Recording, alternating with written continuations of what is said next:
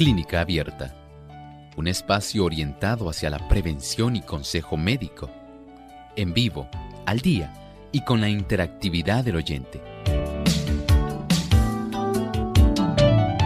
Clínica Abierta, poniendo al doctor a su alcance para un diálogo claro y honesto, porque nos importa su bienestar y salud.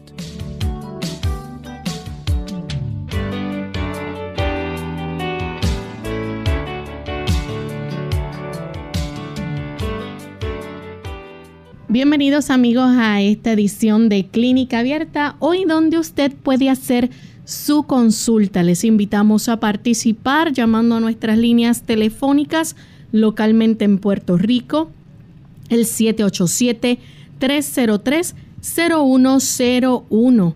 Para los Estados Unidos, el 1866-920-9765. Para llamadas internacionales libre de cargos, van a utilizar el 787 como código de entrada, 282-5990 y 763-7100. Le recordamos también que usted puede hacer su consulta escribiendo a través de nuestra página web www.radiosol.org. En vivo a través del chat usted puede hacer su consulta y también si cuenta con los buscadores de Google Chrome o Firefox puede efectuar su llamada directamente desde nuestra página web. Solamente debe oprimir el símbolo de teléfono y se comunica con nosotros para hacer su consulta.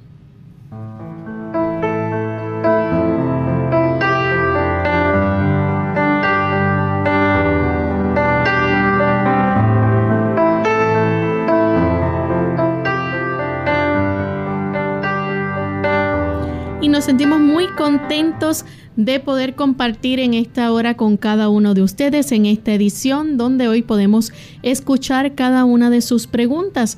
Así que estamos listos para recibirles y deseosos de escucharles para darles también la bienvenida. Les saluda su amiga Lorraine Vázquez junto al doctor Elmo Rodríguez, quien estará contestando sus preguntas. ¿Cómo está en el día de hoy, doctor? Saludos, Lorraine. Muy bien, agradecido al Señor por esta oportunidad de estar aquí con nuestros amigos y, por supuesto, de permitir que ellos hoy puedan estar interactuando aquí con nosotros en Clínica Abierta. Y queremos que comiencen desde este momento a participar, así que ya se pueden ir comunicando, pero antes de comenzar con las llamadas, vamos de inmediato a compartir con ustedes el pensamiento saludable para hoy. Dice el pensamiento saludable. El beber moderadamente es la escuela en la cual los hombres se están educando para la carrera de bebedor. Ciertamente muchas personas dicen, no, yo solamente tomo ocasionalmente, a veces solamente los fines de semana. Solamente me tomo una cerveza. Bueno, y usted dice, yo no soy una persona alcohólica. En realidad, usted está entrenándose. Poco a poco usted está reforzando la conducta donde su cerebro va a estar siendo influido por esta toxina que se llama alcohol y dando lugar a que aumenten los niveles de dopamina y usted sienta en su cerebro cambios de los neurotransmisores que tienen que ver con la recompensa, que tienen que ver con la satisfacción. Y eventualmente usted deseará tener una mayor recompensa, un mayor estímulo. Y ahí lamentablemente llegó a donde usted creía que no iba a llegar. Se convirtió en una persona alcohólica. Y todo comenzó porque tomaba alcohol ocasionalmente. Sea cuidadoso. Evite los venenos. El alcohol no tiene ningún nutriente que sea beneficioso. Igualmente, tampoco nada beneficioso tiene el tabaco. No hay nada nutritivo, nada beneficioso. Deshágase de aquellas sustancias que le afectan. Deshágase de aquellas sustancias que sencillamente lo están envenenando. El poder de Dios es suficiente para darle a usted este beneficio. Y tomando en cuenta este pensamiento, vamos entonces a comenzar con la primera llamada que la hace la señora Ortiz desde San Juan, Puerto Rico. Adelante con la consulta. Este, buenos días y que Dios le bendiga. Yo quiero preguntarle al doctor que mi hija tiene, eh, salió con, con el hígado inflamado, con grasa, y ella no come carne, porque somos adventistas, estamos comiendo más sano. Entonces, yo no sé por qué salió con eso y, le molesta. Gracias. Mire, eh, este tipo de situación no necesariamente tiene que ver con el consumo de carne. Tiene mucha relación, número uno, con estar sobrepeso. Número dos, si ella consume productos que aunque sean vegetarianos, son, digamos, muy ricos en azúcar. Por ejemplo, las personas que tienen un árbol de carambola en la casa. Y este árbol les produce un cosecho abundante casi todo el año. Y no quieren que se les pierdan las carambolas. Y se dedican a preparar jugos los cuales toman constantemente porque son naturales, son hechos en casa para que no se pierdan. Ese exceso de azúcar que está ahí concentrada, ya sean de jugos naturales o no, va a facilitar el desarrollo de hígado graso. Si ella tiene también niveles de triglicéridos elevados, eso facilita el hígado graso. Si es diabética, se facilita el hígado graso. De tal manera que si usted puede eliminar esos factores que están facilitando el desarrollo de esta situación, el sobrepeso, también las frituras, el consumo de azúcares, el consumo de mantequilla, el consumo de margarina, el uso excesivo de aceites. Así lo escuchó. Muchas personas piensan que porque están usando aceite de coco van a evitar el Alzheimer y se les va a poner el pelo bien lindo y van a evitar la vejez y las arrugas y todas esas cosas. En realidad usted va a requerir por ahora evitar esos aceites aunque sean de oliva porque los aceites básicamente eh, son conjuntos de moléculas de triglicéridos que al estar en forma excesiva van a facilitar el desarrollo de hígado graso. Piense en eso. Además de dejar de usar esos productos que mencioné, no olvide que el jarabe de maíz alto en fructosa, high fructose corn syrup, va a facilitar, y esto se encuentra en muchos jugos, muchos productos eh, que se venden como naturales, en muchos productos, especialmente postres que se confeccionan y usted piensa que porque los compró en tal tienda esos productos son naturales, pues lamentablemente así va a estar. Igualmente el consumo de postres en general, si a usted le gusta el bizcocho de zanahoria, le gustan las galletas de avena y usted es fanático del pay de manzana, pues ya sabe que todo ese tipo de producto va a estar facilitando el desarrollo de esto para evitar que eso siga desarrollándose, usted no los consuma. Y recuerde que la cebolla va a ayudar para que usted pueda tener mejoría. El consumo de agua de limón sin azúcar, sin miel, sin agave, va a ayudar para que usted pueda reducir la cantidad de esos productos en forma de triglicéridos que se han acumulado en su hígado. Tenemos en línea telefónica Antonio, él se comunica de la República Dominicana. Adelante, Antonio. Sí, muchas gracias. Este, estoy interesado en saber si existe algún medicamento natural para confrontar la otitis.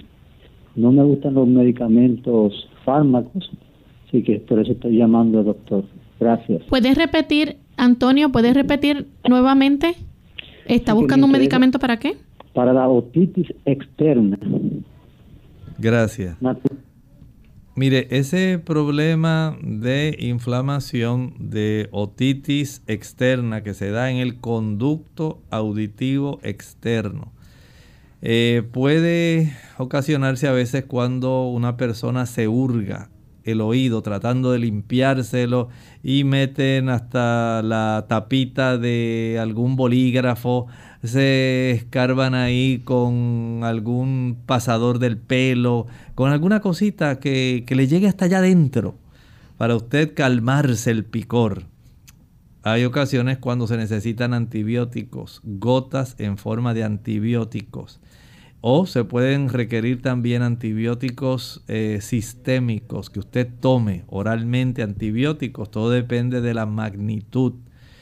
En ocasiones, si es solamente una inflamación sencilla y no hay una complejidad, el usar algunas eh, gotas de vinagre puede ser útil. Esto ayuda, pero todo depende de lo que el médico haya visto cuando le revisó con el otoscopio. ¿Qué vio él ahí? ¿Es solamente enrojecimiento? ¿Vio algún vello que se había infectado y que había hecho algún tipo de pústula? ¿Observó que hay un edema de las paredes de ese oído? Dependiendo de qué fue lo que él vio.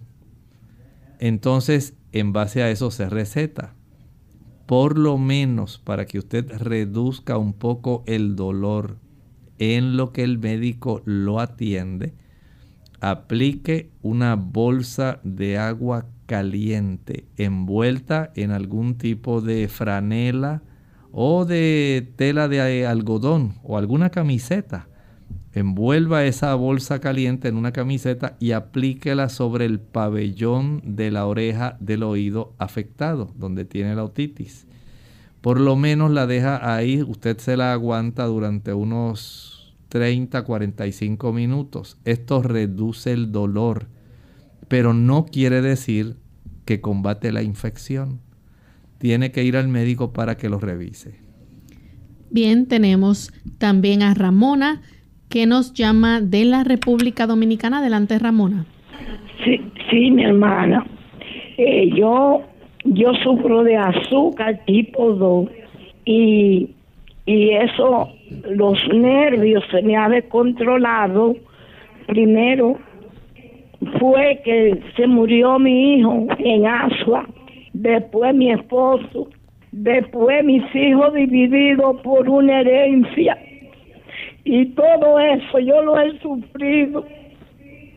Entonces, ya yo no puedo más, ya yo no sé lo que voy a hacer. Por eso yo le pido a los hermanos que quiero que, que me den un remedio porque tengo los nervios demasiado descontrolados. Muchas gracias, señora Ramona. Entendemos la situación que le afecta y ciertamente, tal como usted dice, el asunto de tener preocupaciones de esa magnitud en la vida, eso influye decididamente para que la cifra de glucosa se eleve y no esté controlada. Tiene toda la razón en ese aspecto. Sin embargo, yo le solicitaría, por un lado, que a pesar de esta situación usted no se descuide. Usted es la persona que se está dando cuenta de toda la situación que está ocurriendo. Usted está en el medio de la situación. Y usted es la persona que puede, en cierta forma, interceder para que este tipo de problemas que se han generado alrededor puedan en cierta forma reducirse. Usted tiene la ventaja de que es madre y de que puede hablar al corazón de sus hijos para que estas cosas eh, puedan llegar a un feliz término. El plantear con sinceridad lo que usted está explicándonos a nosotros, explicárselo a sus hijos y a las personas que están involucradas, es parte de ese proceso para facilitar el que se pueda enfrentar de una manera adecuada la situación que a usted está preocupándole. El que otras personas conozcan cómo usted se está afectando es también útil. Ellos pueden colaborar y darse cuenta de lo que su forma de actuar está propiciando. Por otro lado, el sufrir pérdidas, entiendo que sí afecta mucho. En la República Dominicana, hay una institución que usted puede acudir, que estoy seguro que me la van a ayudar. Se llama el Hospital Vista al Jardín, que tiene la iglesia adventista en la misma capital de la República Dominicana. Allí hay personal que le puede ayudar de una manera adecuada para que usted pueda no solamente mantener cifras de glucosa que sean correctas, sino también atención psicológica y si fuera necesaria psiquiátrica. Y por supuesto, ellos también le van a dar un apoyo adicional.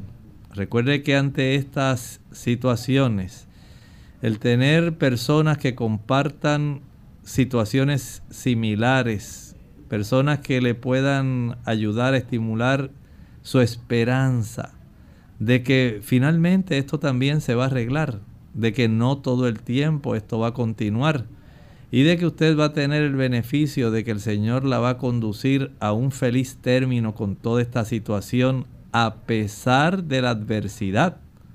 Eso es lo que nos dice el Salmo 23.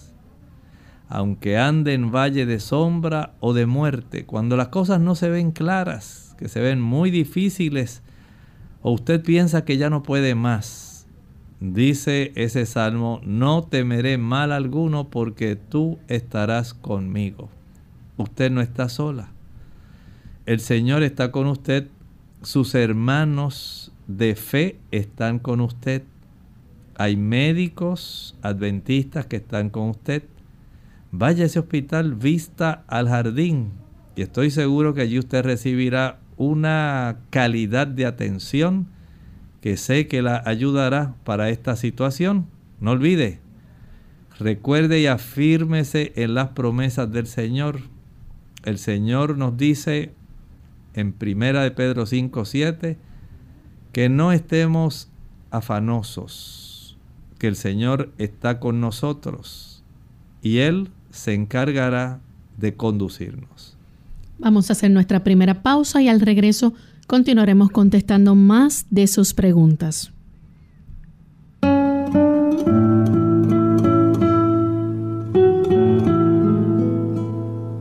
Nos preocupamos por lo que un niño será mañana, pero se nos olvida que ya es alguien hoy.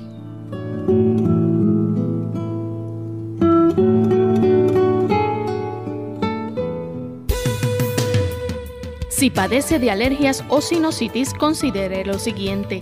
Hay componentes genéticos en las personas que padecen de alergias. Cualquier inflamación nasal puede empeorar el asma de un paciente asmático, es decir, que la mayoría de las personas que padecen de rinitis pueden padecer también de asma. Los aerosoles, la contaminación del aire, las temperaturas frías, la humedad, los gases irritantes, el humo del tabaco, el viento y humo de la madera pueden provocar que se agrave la alergia. Debe procurar ver a un médico especialista cuando tienen uno o algunos de estos síntomas, síntomas prolongados de rinitis, pólipos nasales, condiciones como asma o sinusitis recurrente. Si los síntomas interfieren con la calidad de vida o con su capacidad para realizar actividades cotidianas, entiende que los medicamentos son ineficaces o ha tenido reacciones adversas a los medicamentos.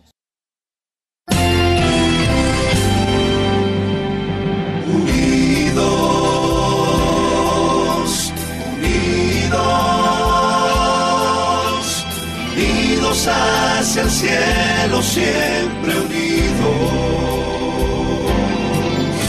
unidos, unidos en la testificación de la verdad, en la testificación de la verdad.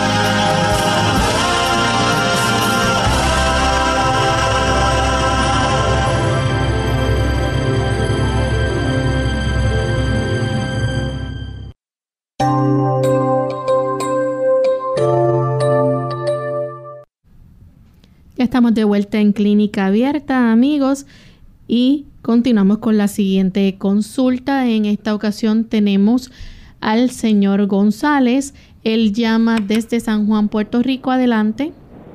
Sí, buen día y gracias.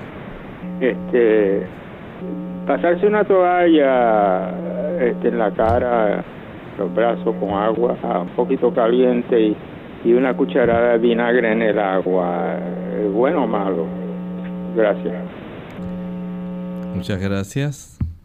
Bueno, en realidad no veo que haya nada inapropiado en utilizar este tipo de fricción.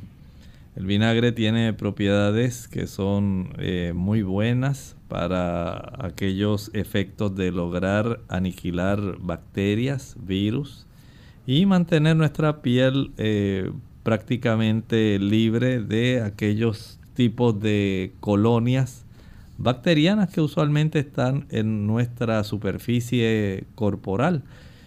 Esto también estimula la fricción y la presencia del agua tibia o calientita. Ayuda a mejorar la circulación en la zona donde se fricciona.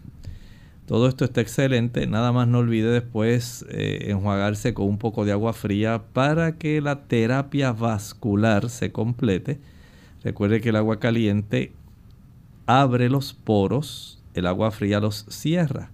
Y estos pequeños estímulos ayudan para que los pequeños músculos que tenemos en la superficie de la piel, esos pequeños músculos erectores del cabello o del vello, puedan entonces ellos eh, facilitar también tener, junto con la apertura de los poros, darle una mejor irrigación a nuestra piel y ayudar para que usted tenga una temperatura que sea mucho más normal.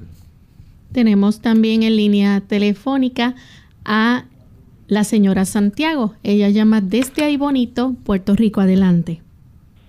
Sí, el Señor le continúe bendiciendo en estos hermosos días Gracias por tan importante programa. Este, yo he llamado otras veces, hace tiempo que no llamaba, pero siempre tengo oportunidad los escucho. Este, en estos días fui al cardiólogo y salí que tengo, me hicieron una, un estudio de las carótidas y salí que tengo este, en la carótida derecha eh, un, ya un 15% de, de plaquita. Eh, me puedo estar ¿verdad? tapando ya y me gustaría, ¿verdad? Como yo soy, me, encanta usar siempre eh, los remedios naturales y el alimento sano, porque voy a una iglesia dentista, este, pues me gustaría que me diera el doctor algún consejo. Pues gracias y Señor continúe bendiciendo. Muchas gracias. Mire, lo mejor que usted podría hacer para ayudarse a poder eliminar de una manera progresiva esa placa que se ha ido depositando en esas arterias carótidas es adoptar una alimentación que sea vegetariana. El evitar la leche, la mantequilla, el queso, los huevos y la carne, sea blanca, roja o pescado, va a ayudar para que haya una menor cifra de colesterol circulando Mientras menos colesterol, especialmente tipo las lipoproteínas LDL, las de baja densidad, usted va a tener el beneficio de facilitar una remoción de esa placa que se está depositando y que al depositarse, por supuesto, va a restringir el espacio disponible para que la sangre fluya, que es lo que usted quiere evitar, aunque ya usted tiene un 15% de estrechez. Recuerde que eh, desde el punto de vista de la física, los fluidos no sencillamente se reducen en un 15% porque la obstrucción sea un 15%. Hay unas leyes físicas que regulan esto, donde en realidad la cantidad del volumen de un líquido que va a impedírsele atravesar cuando hay una proporción progresiva de esta pared de la arteria, pues básicamente es mucho mayor la cantidad de sangre que se impide fluir que solamente la presencia de un 15%. Esta situación entonces nos hace repensar en nuestros hábitos, en nuestro estilo de vida. Y por eso les recomiendo desde el punto de vista, digamos, médico y nutricional, que usted evite aquellos productos que van a facilitar que usted siga empeorando. Por eso le hago la recomendación, pero ¿qué usted va a hacer para que pueda revertir, para que pueda reversar esa situación? Número uno, va a evitar esos alimentos que mencioné. Porque no es posible, mientras usted los sigue comiendo, que a usted se le limpien las arterias. Eso no va a pasar. Número dos, va a ejercitarse cada día.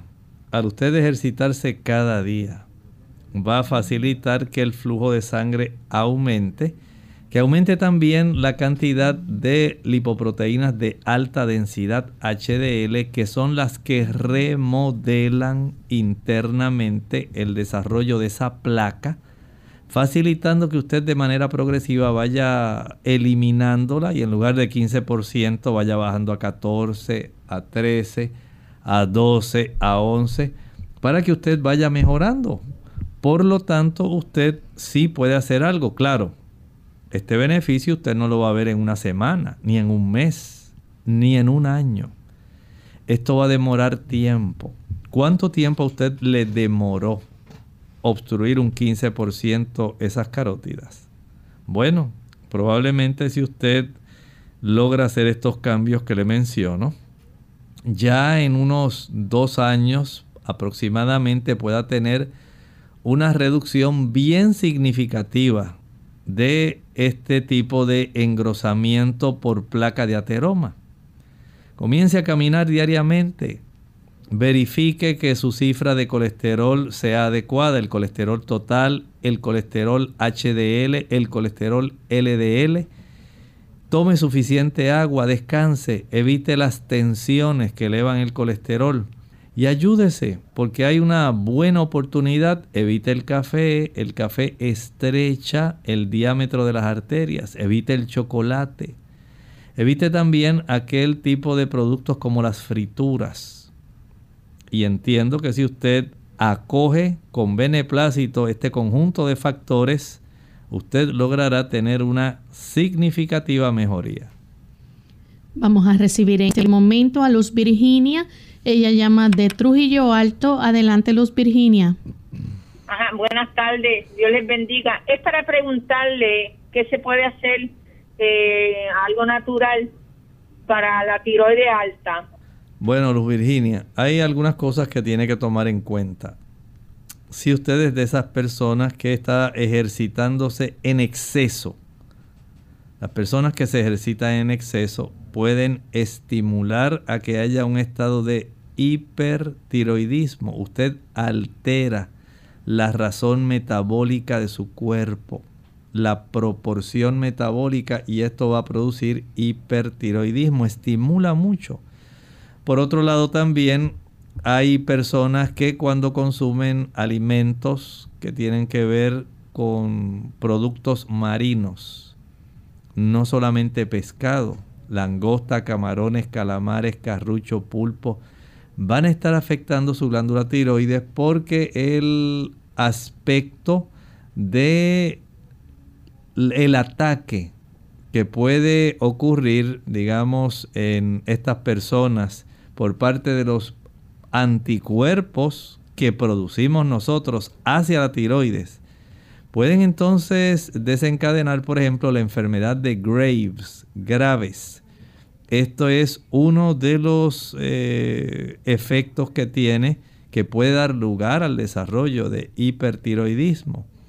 También hay otras situaciones que pueden generarlo que van a ameritar el uso de medicamentos que puedan reducirlo y hay que verificar si hay presencia de nódulos o algún tipo de, digamos, estructura preocupante como el desarrollo de algún tipo de tumor.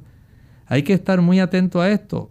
Vea a su médico, por lo pronto vaya haciendo ajustes, realice ajustes también en su horario de descanso, especialmente el sueño. Si usted casi no descansa y casi está eléctrica todo el día y se acuesta tardísimo y se levanta tempranísimo y así se la pasa, usted misma está alterando su funcionamiento tiroideo.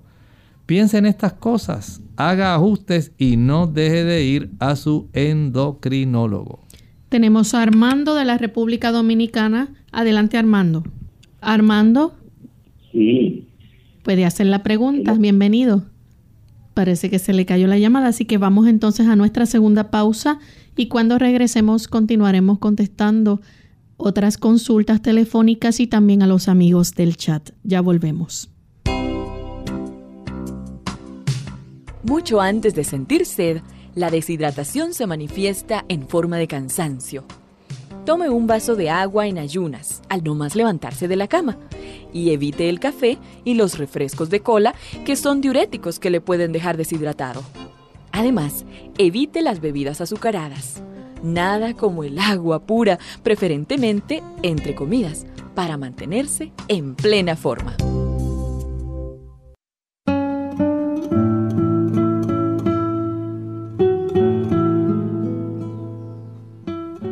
Escucha a tus enemigos, que son los primeros en advertir tus errores.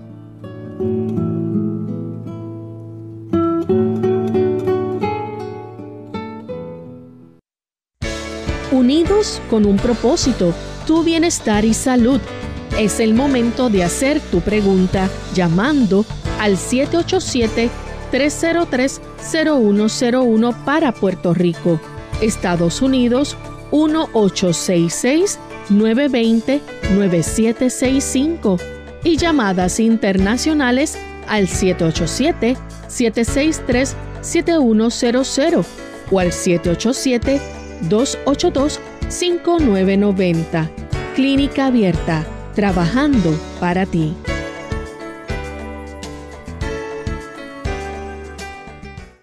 Clínica Abierta. Ya estamos de vuelta en Clínica Abierta, amigos, y continuamos contestando sus consultas. En esta ocasión tenemos a María desde Toa Alta. Adelante, María. Buenos días. Buen día. Sí, este, yo, yo estoy llamando porque para una persona que, que tiene como un hongo en la cabeza y lo tiene en los pies y en unas cuantas partes del cuerpo. Y si eso es eh, una artritis psoriática o psoriásica, este, esa persona lleva una buena alimentación, nada animal, nada de azúcares, nada refinado. Y pues quería saber si hay alguna forma de que ya se pudiera seguir eliminando esta, este sistema. Gracias. Muchas gracias. En realidad tener hongo en diferentes partes del cuerpo no es igual a una artritis psoriásica. Son dos cosas muy diferentes. Uno tiene que ver con un agente invasor. El otro tiene que ver más, la artritis psoriásica, con un aspecto inmunológico. Son dos situaciones totalmente diferentes. Entiendo que si tiene algún tipo de infección micótica, que puede estar afectando, digamos, la tiña o tinea capitis, que es el agente invasor usualmente de la cabeza, tinea pedis, la que invade los pies, tinea corporis, la que invade el cuerpo.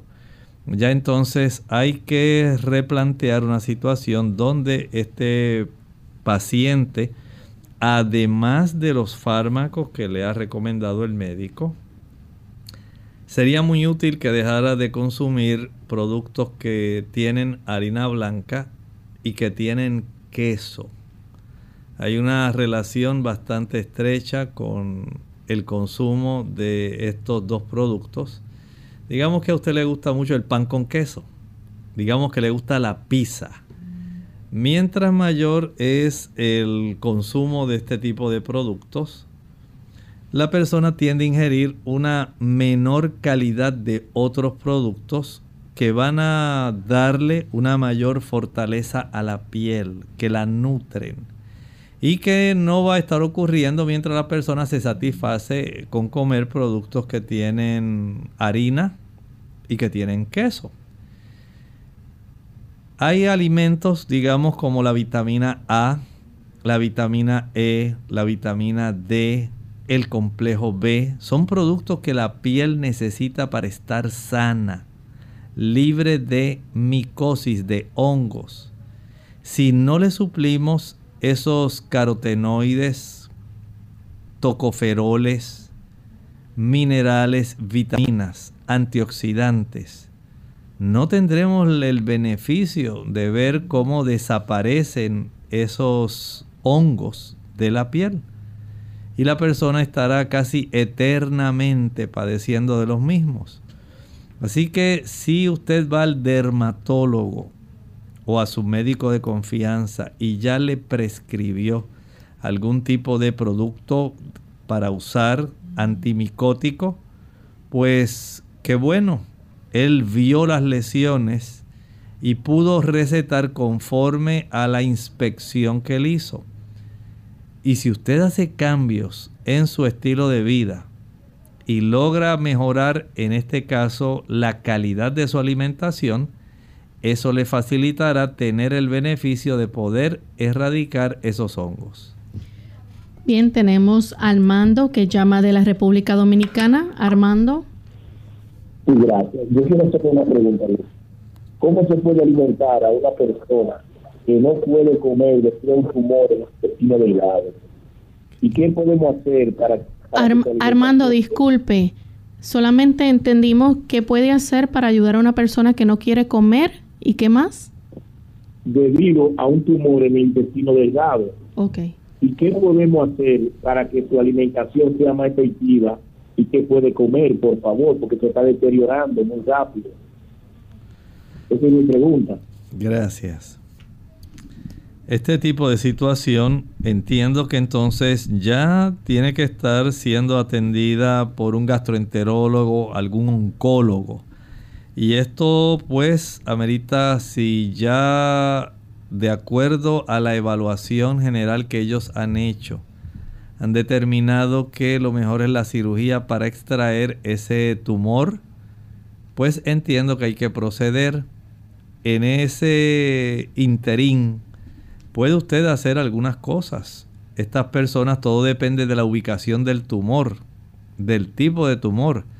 Hay personas que en términos generales pueden requerir cuando hay este tipo de manifestación si hay obstrucción o no.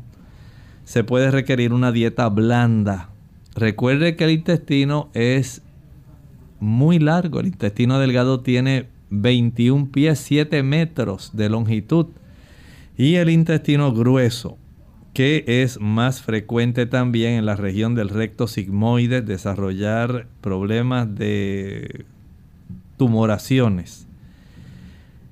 Tiene más o menos cerca de unos dos pies y medio de longitud, menos básicamente de un metro. Pero todo depende entonces de el tamaño de ese tumor si este tumor impide que la persona vacíe el intestino, pues ya tenemos problemas, porque el intestino hay que vaciarlo. Y mientras no se vacía el intestino, el paciente no va a tener deseos de comer. El hacer una dieta blanda pudiera ser de mucha ayuda. El hacer una dieta que sea con predominio de frutas, especialmente mango, ciruelas, frutas que faciliten el movimiento intestinal, pudiera ser útil, pero si este tipo de tumor está en una ubicación y es de un tamaño tal que no facilita el movimiento intestinal, entonces la obstrucción puede ser perjudicial. Por eso le digo que son situaciones, Armando, que no son fáciles, porque hay muchas cosas eh, que carecemos de conocimiento, tipo de tumor, ubicación, tamaño, si hay algún tipo de metástasis, si hay involucramiento de ganglios abdominales, cuál ha sido el plan desarrollado por el médico que lo atiende, el oncólogo, qué es lo que le ha sugerido. De, de acuerdo a todo eso es que depende entonces el tipo de alimentación que puede ingerir. En términos generales, trate de que sea una alimentación blanda, pero como le digo, si el tumor está obstruyendo, hay que proceder al aspecto quirúrgico. Bien, tenemos entonces en línea telefónica a Julio que llama de la República Dominicana. Adelante, Julio. Buenos días, bendiciones a Reina, bendiciones a Rodríguez, Hemos Rodríguez. Bien, eh, yo tengo una pregunta eh, que me preocupa bastante, Una es con relación a una chispa que me ha salido el hígado de, de grasa, ¿no? O sea, aparentemente se ha aumentado un poquito y el otro, eh, bueno, y ahí mismo, me, a ver si me recomienda que el vino con ajo es bueno para eso. Y el otro es el caso de hemorroides, el cual ya está en grado. Julio, disculpe, la, la, primera situación que presentó, ¿puedes repetir nuevamente? Sí, correcto, correcto. Eh, la primera es el un poco de bueno, hígado graso, para no decir, pero me han salido una chispa que ha aumentado un poco. Ok, el doctor entonces le va a contestar esa consulta. Contestamos esa del hígado graso. Le ayudamos con eso. Vamos a hacer lo siguiente. Tal como estábamos hablando con una de nuestras amigas que llamó hace un momento, el hígado graso, número uno, eh, usted lo debe tratar primero. Si está sobrepeso, tiene que bajar peso. Mientras esté sobrepeso no va a mejorar el hígado graso. Número dos, si es diabético, mientras no la tenga controlada, va a desarrollar hígado graso. Número tres, si toma alcohol, mientras tome alcohol, va a desarrollar hígado graso. Aunque sea cerveza, vino, no importa qué productito, ron, whisky, va a facilitar el hígado graso. También, si a usted le gustan mucho los postres, ya sabe que el pay de manzana, el pay de maíz, las galletas, los bizcochos, los helados, los jugos, las maltas, los refrescos, los bombones, los helados, las paletas, los bizcochos, las galletas. Todos ellos van a facilitar que usted desarrolle hígado graso. Si estos productos además son ricos o contienen el jarabe de maíz alto en fructosa, usted va a desarrollar hígado graso. Si usted tiene los triglicéridos elevados, va a desarrollar hígado graso. ¿Cómo lo va a tratar? Pues tiene que trabajar directamente con la causa que lo está desarrollando. Tenemos que razonar de causa-efecto. Si usted está, gracias a este tipo de productos que ingiere, digamos que está usando muchos jugos, aunque sean naturales, tiene que dejarlos. Si a usted le encanta la ensalada, y usted hace que su ensalada navegue en aceite, porque hay personas que le echan un chorrito, unas gotitas, pero hay otros que literalmente lo bañan en aceite y a veces comen más aceite que ensalada. Entonces usted va a tener hígado graso. Si le encantan las frituras, aunque sea en aceite de coco, aceite de pepita de uva, aceite hasta de aceituna, de oliva virgen, usted va a tener hígado graso. Por lo tanto, ajuste su estilo de vida. Ejercítese. Tome agua de limón pero no le añada azúcar, ni le añada miel, ni azúcar blanca, ni azúcar negra, ni agave. No lo haga. Y esto le va a ayudar para que usted poco a poco, recuerde que el hígado graso no lo desarrolló en un día, ni en dos días, ni en una semana, ni en un mes. No pretenda que desaparezca así de rápido, pero sí va a ir viendo mejoría en forma progresiva. El tratamiento, evite lo que usted está haciendo que facilita el hígado graso. Si está sobrepeso, empiece bajando peso. Bien, tenemos entonces la última llamada que la hace Anónimo de San Juan. Adelante, Anónimo. Buenos días. Buen día. Sí, yo quería que decirle al doctor qué se puede hacer en caso de impotencia a una persona de 51 años que es diabético. Es algo natural. Muchas gracias.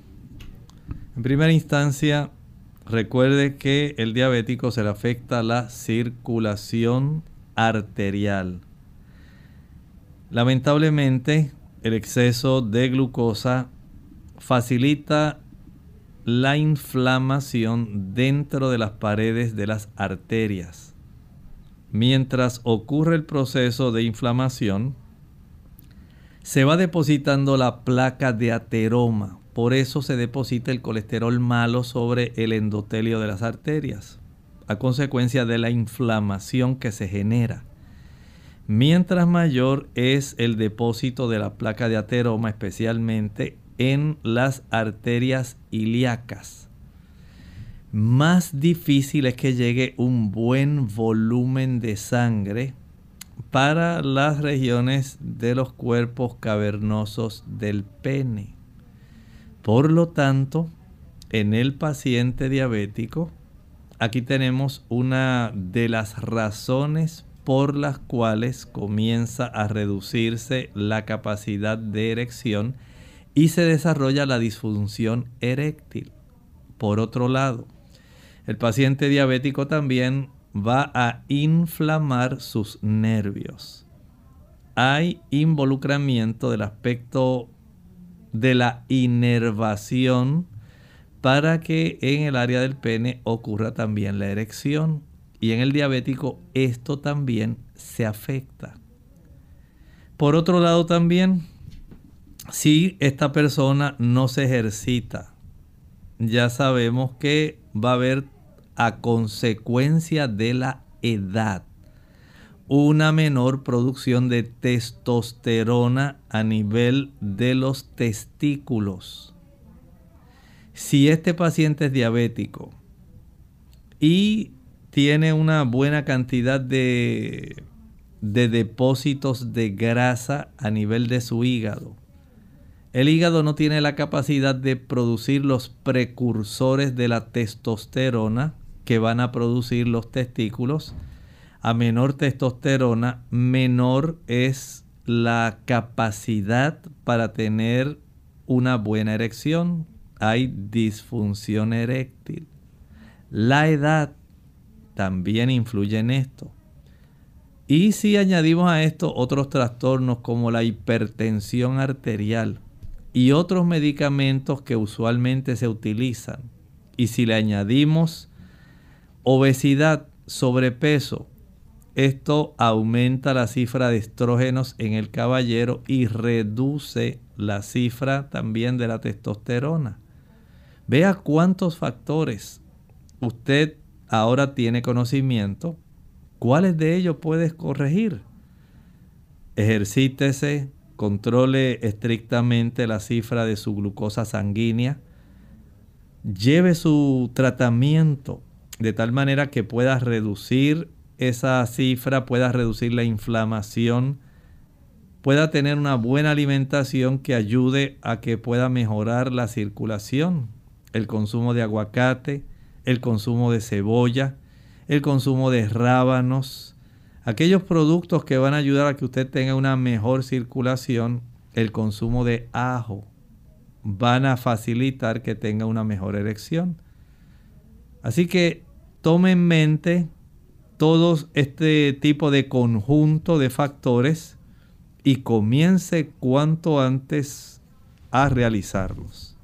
A través del chat nos escriben varios amigos y tenemos a Marcos de la República Dominicana. Dice que en una tienda de productos naturales él compra dos marcas de harina de maíz integral pero ve que es muy refinada. Quiere saber si el que sea tan fina se puede confiar en que es integral.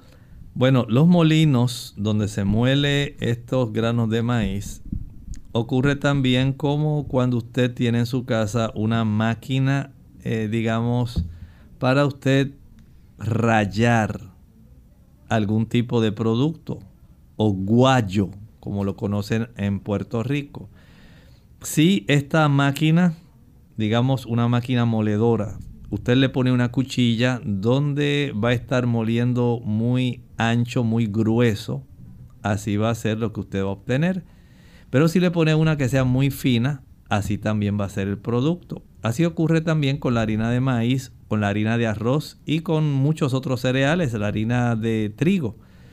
Si usted el tipo de cuchilla que pone para trocearlo, picarlo, el grano, esa semilla, es gruesa, dependiendo de las revoluciones y del tiempo y del tipo de cuchilla, así es la calidad.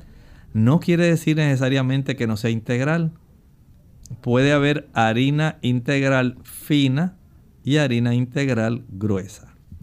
Mariana desde El Salvador quiere saber si le puede agregar vitamina E al champú para nutrir el cabello. Sí podría hacerlo. Lo único es que estos productos ya han sido científicamente formulados de tal manera que la vitamina E se puede dispersar de una manera homogénea. Esto facilita que haya una representación bastante pareja de la vitamina E en todo el contenido del envase de champú, por ejemplo. Pero si usted solamente piensa que porque usted lo vierte dentro de la botella de champú y lo agita, ya por eso va esto a emulsificarse. Pues a veces no es tan fácil como usted cree. No, no es así.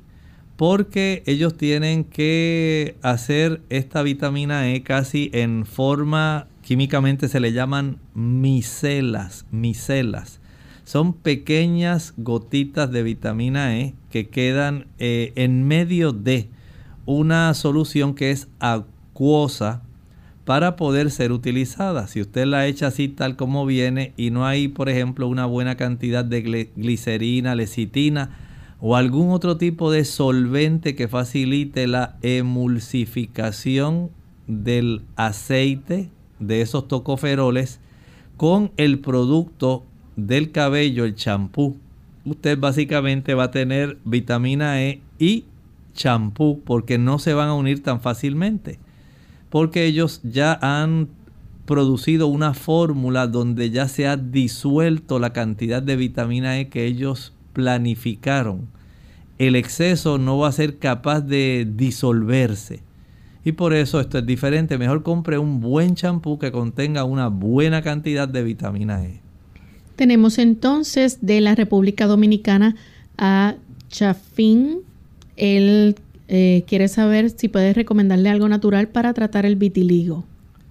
Muchas gracias. En realidad no tenemos un producto que yo le pueda decir, Chafindel, con este producto va a desaparecer el vitiligo. No lo hay.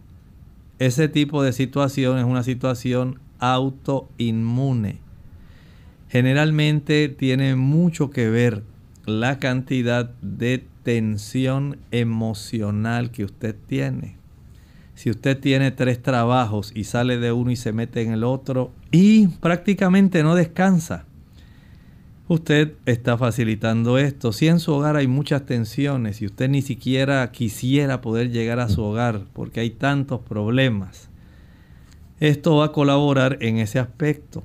O sea, piense primero en tener un buen descanso, en ejercitarse, en tener una vida que sea más bien metódica. Darle al sistema nervioso este tipo de tranquilidad ayudará para que usted pueda ir facilitando que el sistema inmunológico no se comporte de esa manera y pueda tener una pigmentación normal de su cuerpo. Elena Ramírez de la República Dominicana tiene 57 años y desea saber si hay beneficios en incluir en la dieta la crema de maní.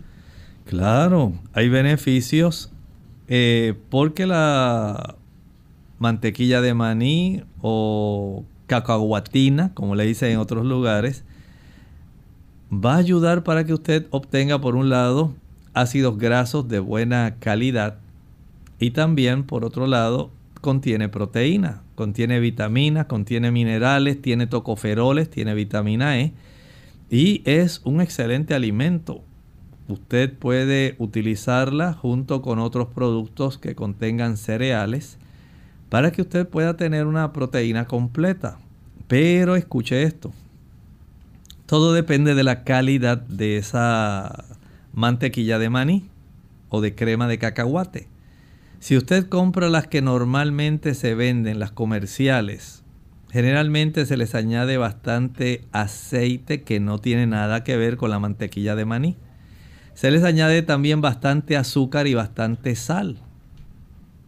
Y generalmente pues el sabor usted lo encuentra súper sabrosísimo pero es a consecuencia de todos estos productos que les añaden.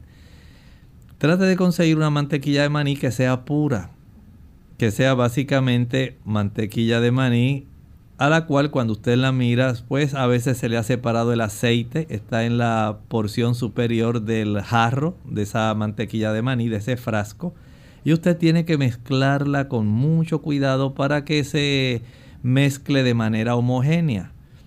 Esa es de muy buena calidad y recuerde, aunque sea natural, no con la consuma en exceso.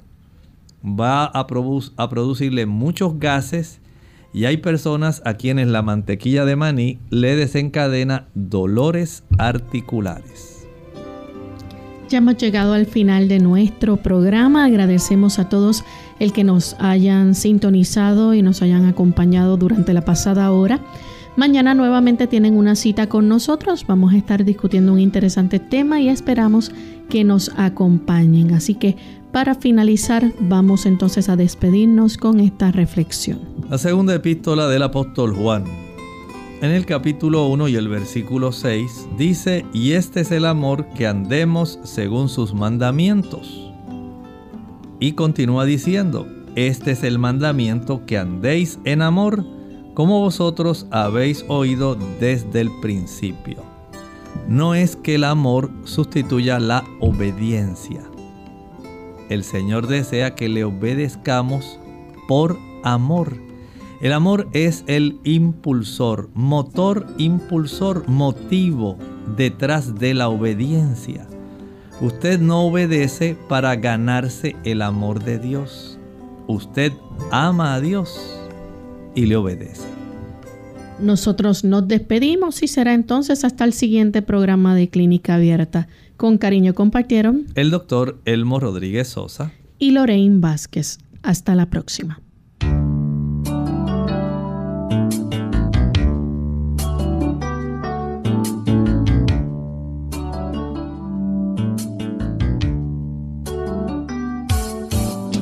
Clínica Abierta no es nuestra intención sustituir el diagnóstico médico. Antes de poner en práctica cualquier consejo brindado en este programa, usted debe consultar con su médico. Hasta la próxima.